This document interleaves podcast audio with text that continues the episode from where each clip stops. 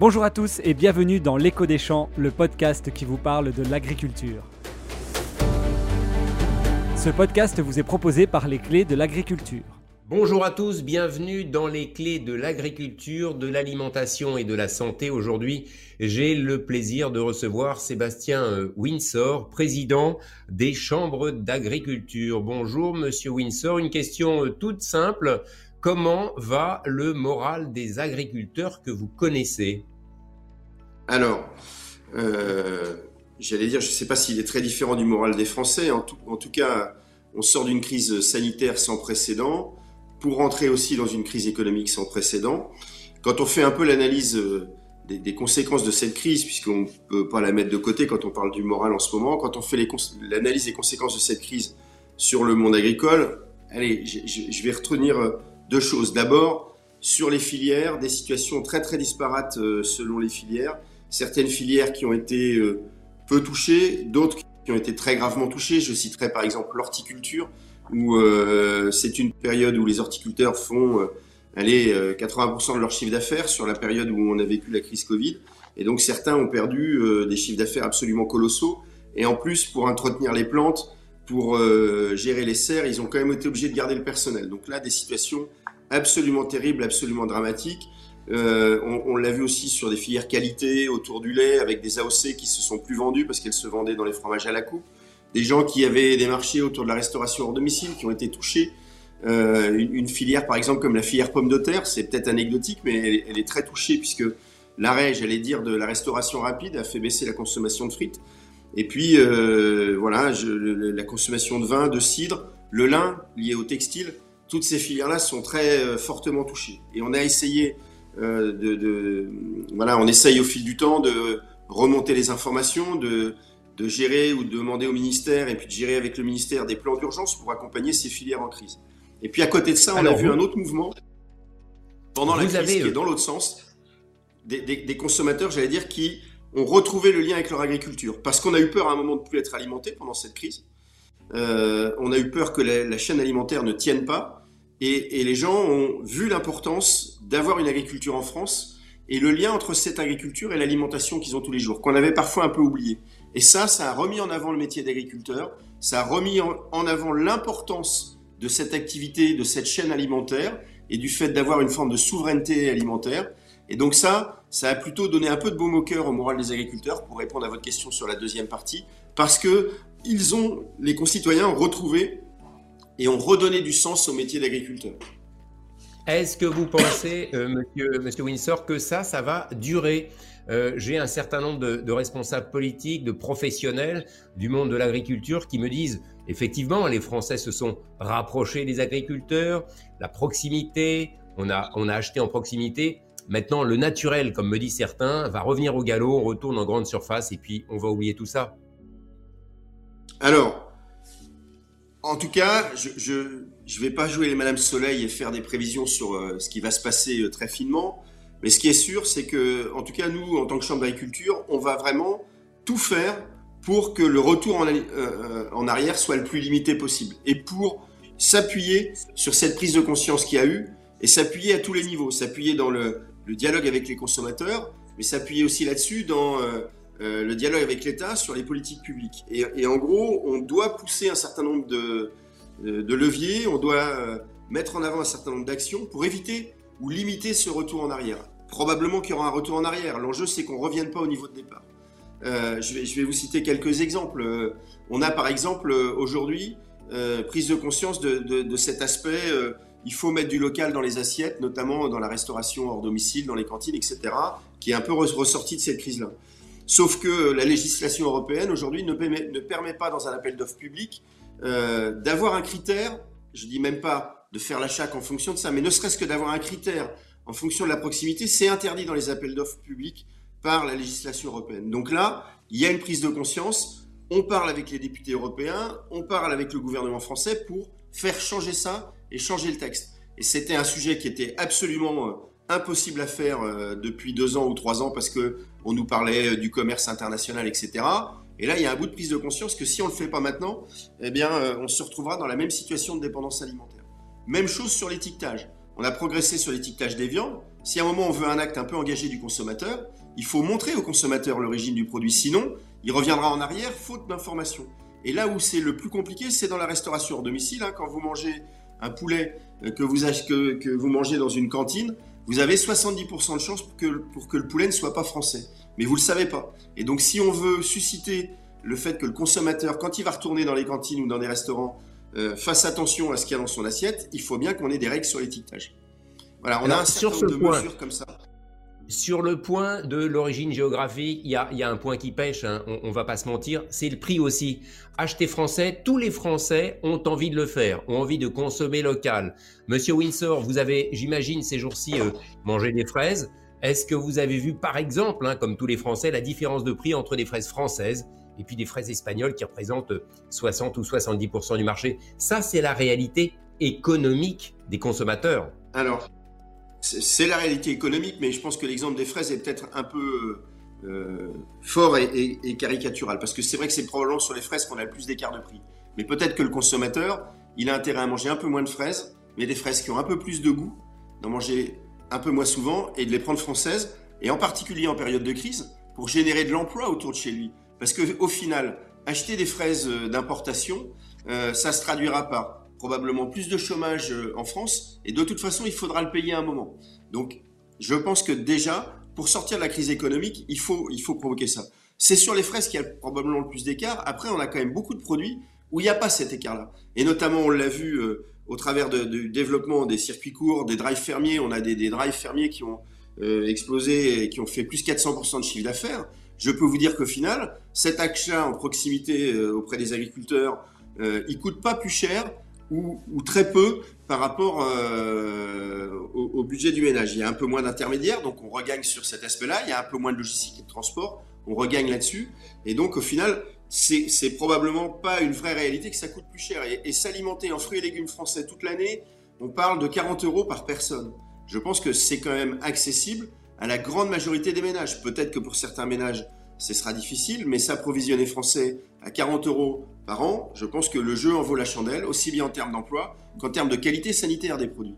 Après, le dernier point, c'est qu'il faut aussi qu'on soit vigilant derrière ça, à ne pas importer, c'est un slogan qui n'est pas de moi, hein, l'agriculture qu'on ne veut pas. À un moment, si on impose des règles sur des produits phytosanitaires non utilisés, sur du bien-être animal aux agriculteurs français, on ne peut pas continuer à faire venir des produits low cost et, et les mettre en concurrence avec les produits français, surtout quand on n'affiche pas l'origine. Et l'exemple typique, c'est les œufs. Il y a une demande pour des œufs euh, plein air en France. Je l'entends, d'abord il faut laisser quand même aux producteurs le temps de faire les changements nécessaires dans les élevages, mais derrière, si on fait des œufs plein air en France, euh, peut-être qu'au supermarché, où c'est assez clairement écrit sur la boîte d'œufs, le consommateur il fera attention d'acheter des œufs plein air. Mais dès qu'il va acheter une brioche, et c'est un exemple que je prends parmi d'autres, ou un produit dans lequel il y a des œufs, et où on n'affiche pas l'origine des œufs, je peux vous dire qu'il va continuer à choisir le prix, et qu'en choisissant le prix, on achètera des œufs qu'on importe. Et donc, on n'aura pas du tout réglé le problème du bien-être des animaux. Juste dire que quand même, on a vu aussi, ce qui me donne un peu d'optimisme, un petit changement d'attitude de, certains acteurs de la grande distribution.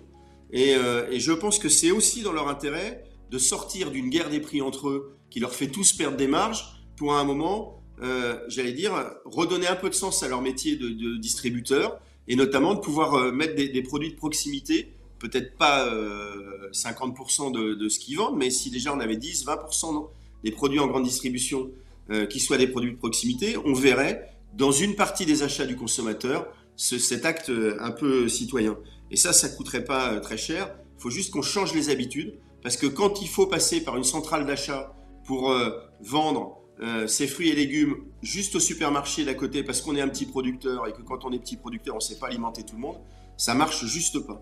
Et là, on a vu pendant la crise certaines enseignes euh, nous ouvrir euh, leurs portes à des producteurs locaux avec euh, un peu de subsidiarité, un peu de, pouvoir qu'on redonnait au directeur du magasin pour pouvoir référencer le producteur d'à côté. Et je peux vous dire que ça trouvait son public chez le consommateur.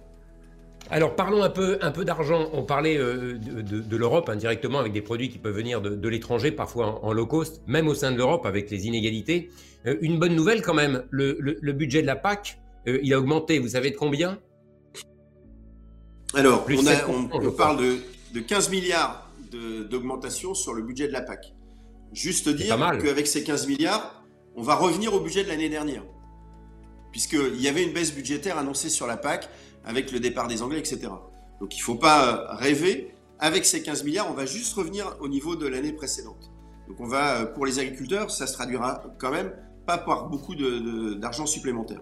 Le point, pour le coup, important pour nous, c'est que ces 15 milliards supplémentaires, ils soient justement là pour aider l'investissement des agriculteurs, pour aider notamment cet acte pour retrouver de la souveraineté, qui peut nécessiter des investissements pour redévelopper certaines productions en France, qui peut nécessiter des investissements dans de la transformation.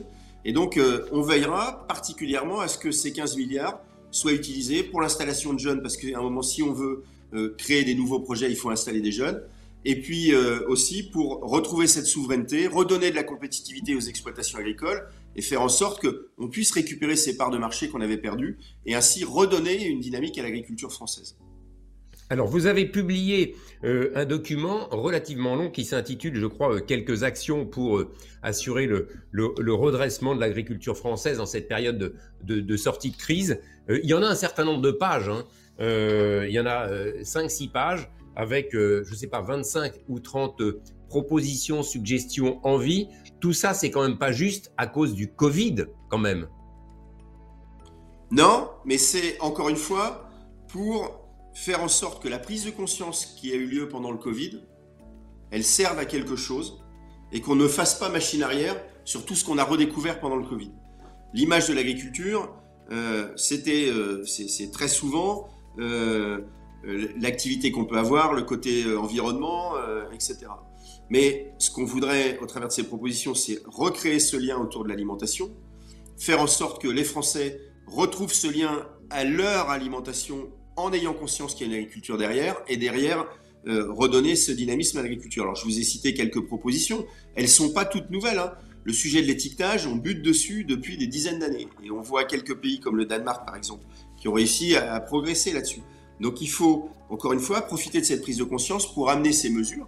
Elles ne sont pas toutes nouvelles parce que le, j'allais dire, le, déclin ou la perte de compétitivité de l'agriculture française, elle n'est pas nouvelle. Le vrai enjeu, c'est de se dire, là, avec cette prise de conscience, comment certaines mesures, euh, on les accélère plutôt que de déplorer euh, la situation à la prochaine crise. Alors, deux questions pour, euh, finir. Deux questions pour finir. la première, euh, quelles sont les raisons d'être optimiste, s'il vous plaît? Ben, La première, c'est cette prise de conscience vraiment forte de nos concitoyens. Et donc, euh, on ne reviendra pas au niveau de départ. On a recréé ce lien à l'agriculture. L'agriculture a envie de signer un pacte avec ses, concitoyens.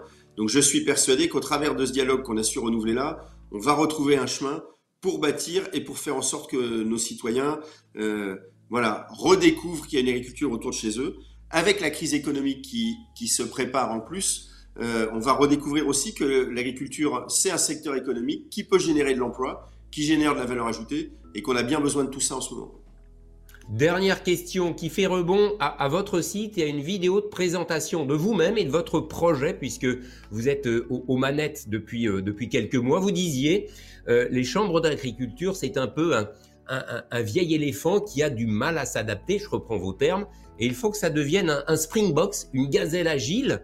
Euh, euh, c'est en passe de transformer cet éléphant, je ne vais pas dire ce mammouth pour rappeler un, ancien ministre, en, gazelle agile. Je reprends oui, propos. Hein. Oui, oui, c'est un propos alors qui était, euh, qui était destiné aux, élus pour motiver les, les élus des chambres d'agriculture. Moi, j'ai vraiment, c'est une instance dans laquelle j'ai vraiment confiance parce que il y a beaucoup de savoir-faire, il y a beaucoup de matières grises, il y a un vrai attachement à l'agriculture.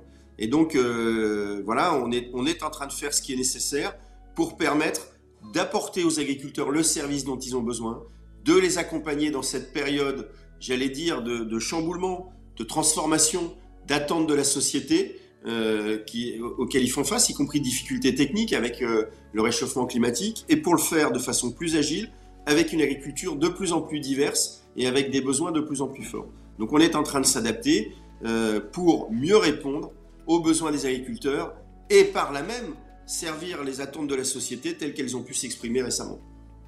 Merci Monsieur Windsor de vous être exprimé sur les clés de l'agriculture et puis bien sûr j'espère que on aura l'occasion de se, retrouver pour parler euh, de, tous ces sujets. Il y a, euh, comme dirait l'autre, du pain sur la planche. Merci à vous. Merci beaucoup. Au revoir. Merci à vous d'avoir écouté L'écho des champs, le podcast qui vous parle de l'agriculture. Ce podcast vous a été proposé par les clés de l'agriculture. Retrouvez-nous sur Twitter, LCDAgri, et sur Facebook, YouTube et LinkedIn, les clés de l'agriculture. À bientôt!